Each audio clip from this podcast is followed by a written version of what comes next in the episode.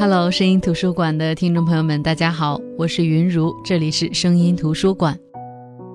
每一个时代都有自己的特点，从社会现象上来看是如此，从文学上来看更是这个样子。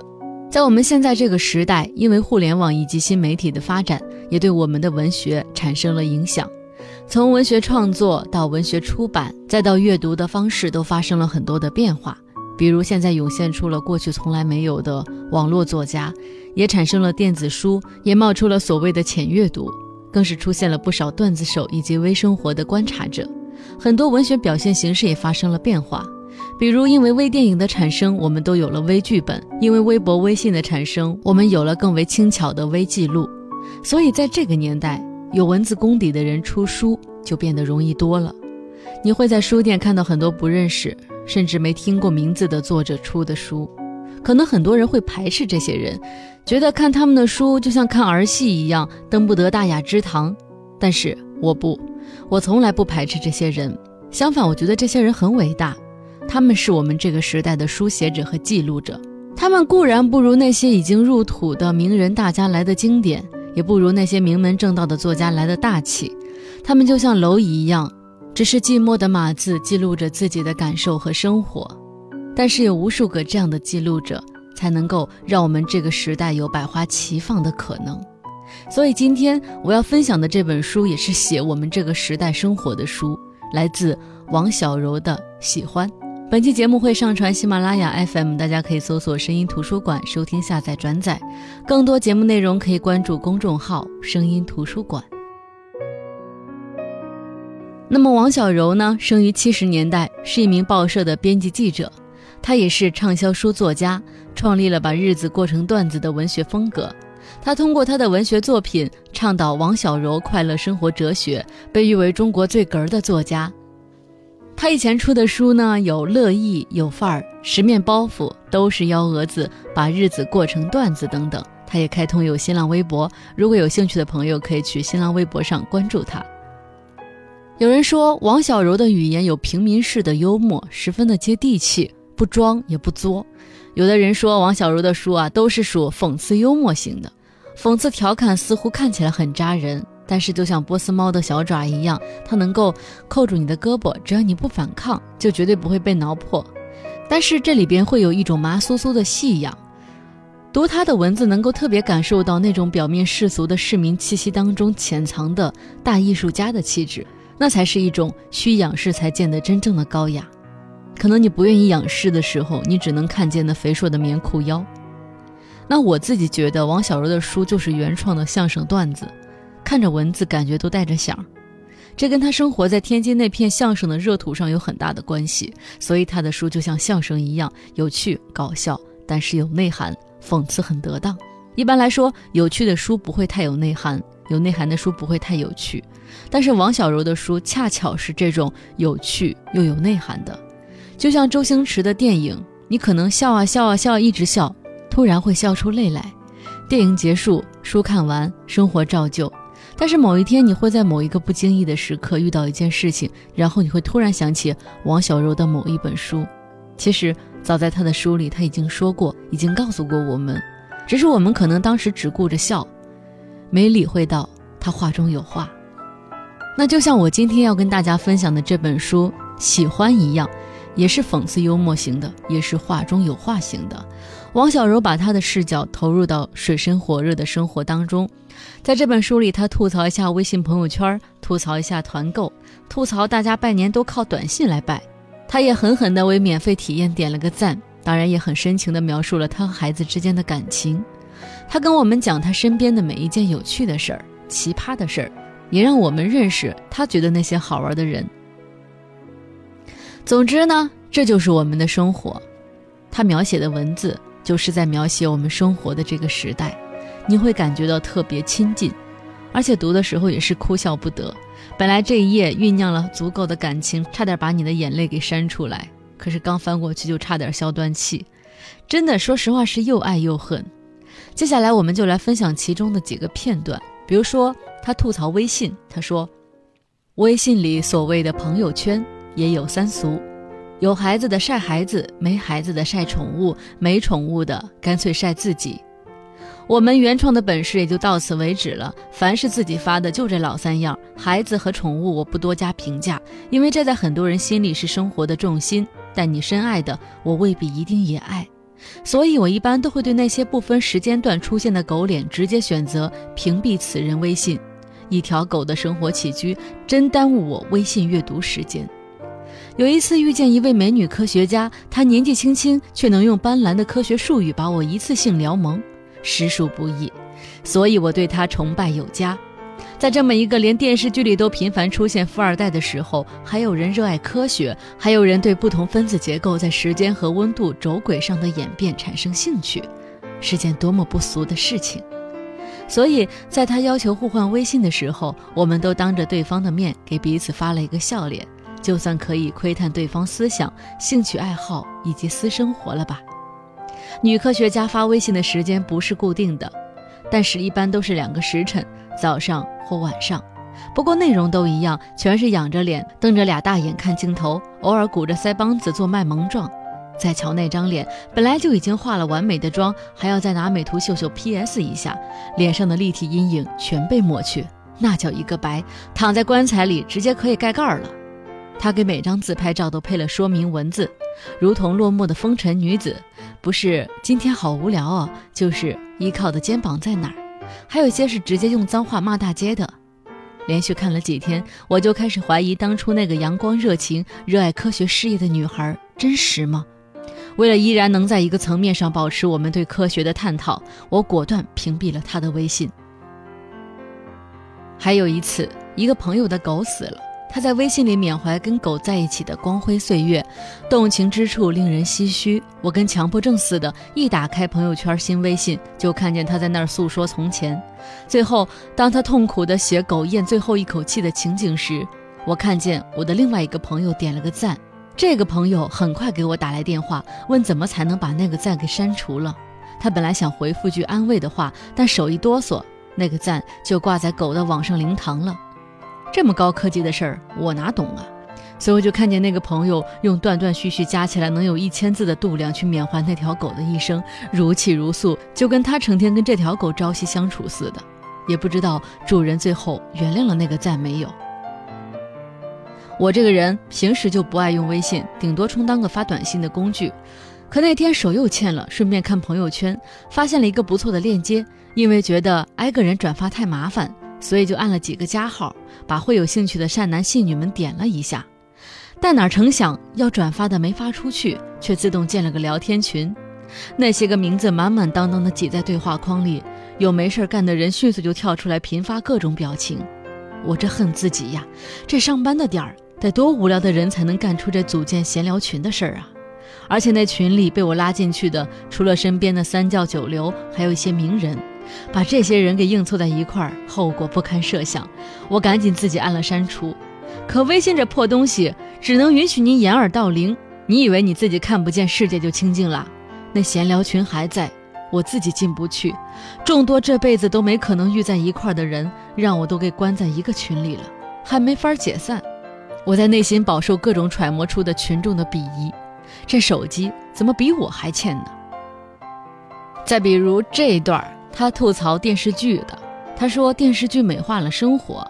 他这样说道：“电视一打开，全是为情所困打群架的，老老少少掉着眼泪说家长里短，捎带着当着众人找找对象。电视剧已然从婆媳、裸婚、孩子、女婿演变成了妯娌之间互掐。当然，最后生活都被美化的还不错，要不怎么下得了台阶呢？电视剧里的日子就像一个大鱼缸。”弄得跟水族馆似的，养着水草，照着光，竖着氧，自动投着食。其实把那些鱼扔到河里、海里，谁能那么假戏真做的生活呀？但这些源于生活、高于生活的片子，还就真的有人看。阿绿就是靠看电视剧来强化自己在人际关系上的智商的，态度端正到总是在第一时间给我打电话探讨人生。对于一个打开电视只看《我爱发明》和《动物世界》的人而言，戏里的人生对我来说是非常枯燥的。那些拿捏出来的冲突就跟假肢一样被安在身上，扫一眼光见铮铮铁骨了，一点都看不见有血有肉。最近让阿绿操心的是电视剧里没胖子。哎，你说人家电视剧里为什么半夜总是吃吃喝喝，这女的都吃不胖呢？我边嗑瓜子边说：“但凡喝凉水就长肉的，人家剧组也不要啊。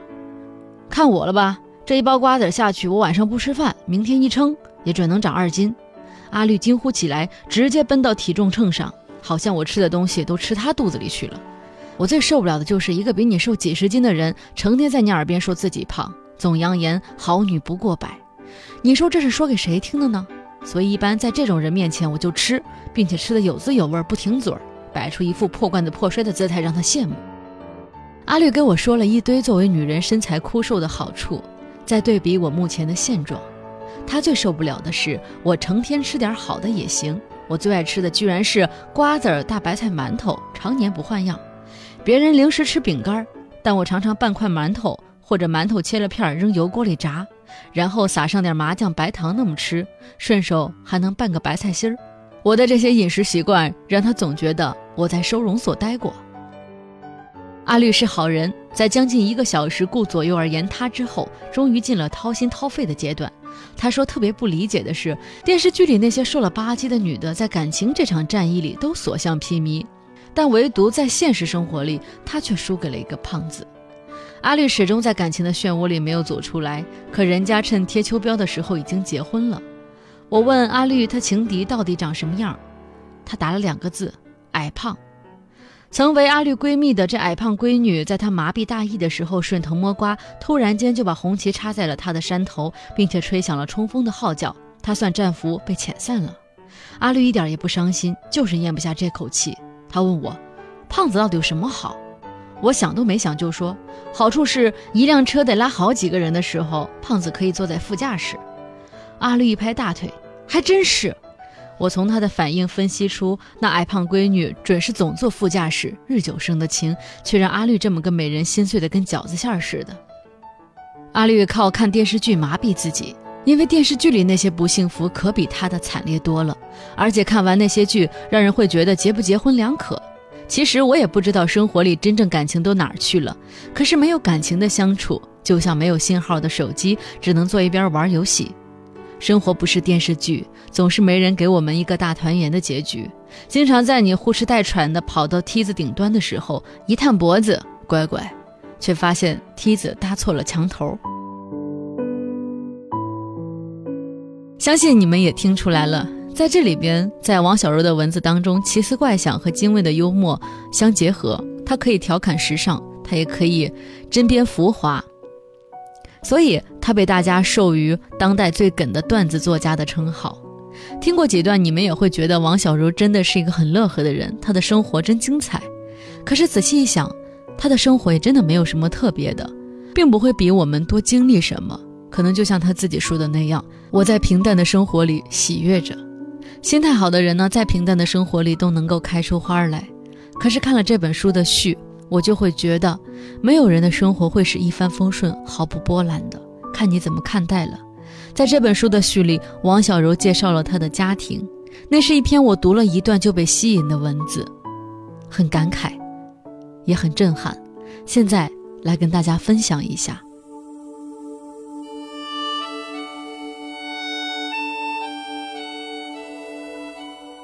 在天津开往北京的火车上，一个同事打来电话，用特别八卦的严谨语气问：“哎，听说你外公是有名的翻译家？”我一边找座一边说：“你问点跟历史无关的行吗？”我对中国近代史打心眼里恐惧，可这同事宁啊，非让我当着一车厢的人在电话里说。好歹我还是有点修养的，答应马上把资料发给他。我外公叫严玉衡。百度里是这么介绍他的：南开大学外文系教授，才学渊博，翻译家。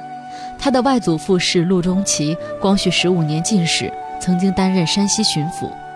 严玉衡就读清华大学时，与钱钟书、曹禺三个人按属相被比拟为龙虎狗清华三杰。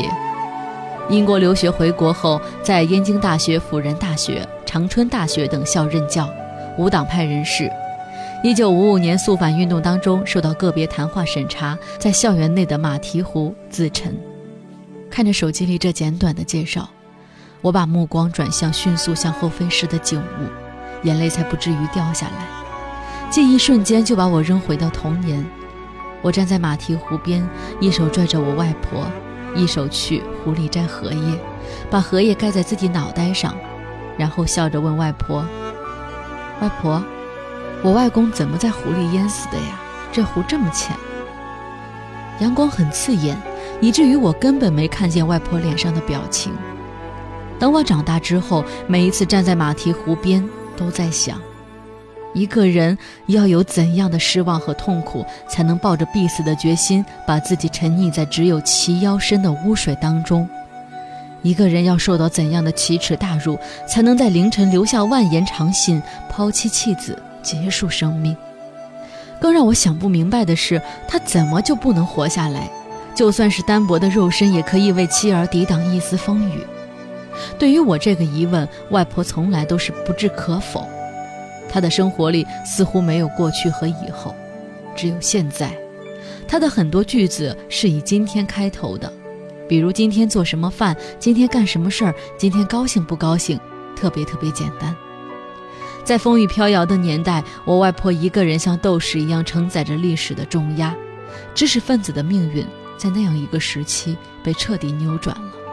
我的童年很单调，只有外婆和一只会说话的鹦鹉。外婆跟我讲了很多往事。她说，她的父亲曹元森是给皇上看病的御医官，因为曾用医术救过饱受流行病肆虐侵害的江浙百姓，被封官进宫。我问外婆，会治病能救人，为什么你不跟父亲学中医呢？外婆说。他的家族世代行医，而他父亲曹元森在临终之前留下一句话：“我的子嗣日后世代不许行医，伴君如伴虎。”后来在查阅清末历史的时候，看到末代皇后隆裕一段时，文中有这样一段话：据清室内务府总管报称，二月二十二日丑时，隆裕皇太后先玉生霞等语。当京派员查检，医官曹元森、张仲元等所开脉方，据称虚阳上升，正是从杂，气壅痰涩。至二十二日丑时，痰壅轰逝。外婆口中的家族故事几乎蔓延到了中国近代史，从清朝到民国，从抗战到解放，再到历次的运动，每一个历史时期的重大事件，竟然都有跟我血脉相连的人。家谱上有很多名字，他们的姓氏各不相同。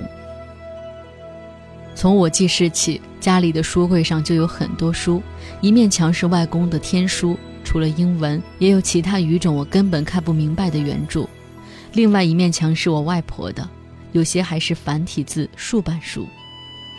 那个时候，因为我的时间都用在看闲书上了，我的学习一点都不好，搁别人家长早急眼了。可在历经风雨的外婆眼中，她的不闻不问是对我莫大的鼓舞，所以在如此单调的童年当中，我依然觉得挺幸福。班主任家访控诉这孩子照这么下去就完了，没准还得留级。大概被数落的急了，我听见外婆慢悠悠地说：“谢谢老师那么费心，这孩子啊，学习好不好没什么，只要他身体好就行。”我很幸福，因为我的童年有一位温暖的老人。我从来不知道他心里到底承担着怎么样的苦，只看见他每天都笑着，对所有人都谦逊尊重，哪怕是曾经批斗过他的学生。什么是贵族？那是骨子里表现出来的温和与气节。这个家族的故事其实像一部长篇大戏，剧情起伏跌宕。如果有时间，一定得把它写出来。我想，骨子里我也许应该是个阴郁的人。不可言说的家族故事让我习惯性的沉默。外婆告诉我，人首先的活着，其次要健康的活着，最重要的是要心情愉快的活着。所以，我决定把历史先放回历史，我把性情当中的阴郁掩埋，做个乐观开朗的人，对跌宕起伏的岁月保持微笑，这何尝不是一种勇气呢？这就是他在序当中写到的他的家族故事。也正是因为这样的一个缘由，王小柔他想把日子过成段子，像相声段子似的。他倡导快乐生活哲学，我觉得很可能跟他长辈遭受的那些磨难有很大的关系。在那些流进历史长河的岁月当中，他的家人过得太苦了。即便王小柔没有遭受过这种苦难，但也会从天长日久当中感受到长辈的内心。所以，他决定把历史还回历史，让快乐成为生活的主旋律，也没有什么不好。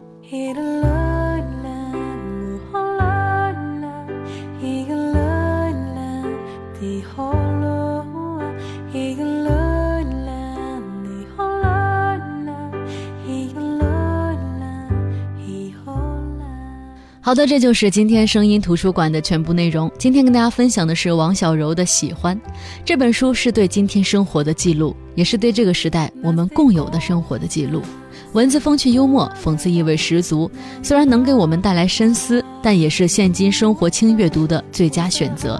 就像开篇王小柔自己说的那样，她说：“我已经适应了轨道生活，每天上下班坐地铁，很多书就是在这段时间里看完的。”文字在任何场合都能让人声鼎沸、心烦意乱消停下来。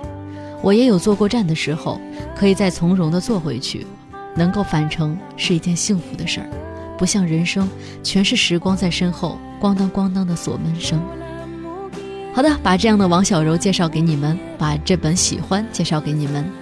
我是云如声音图书馆，我们下周六同一时间再见。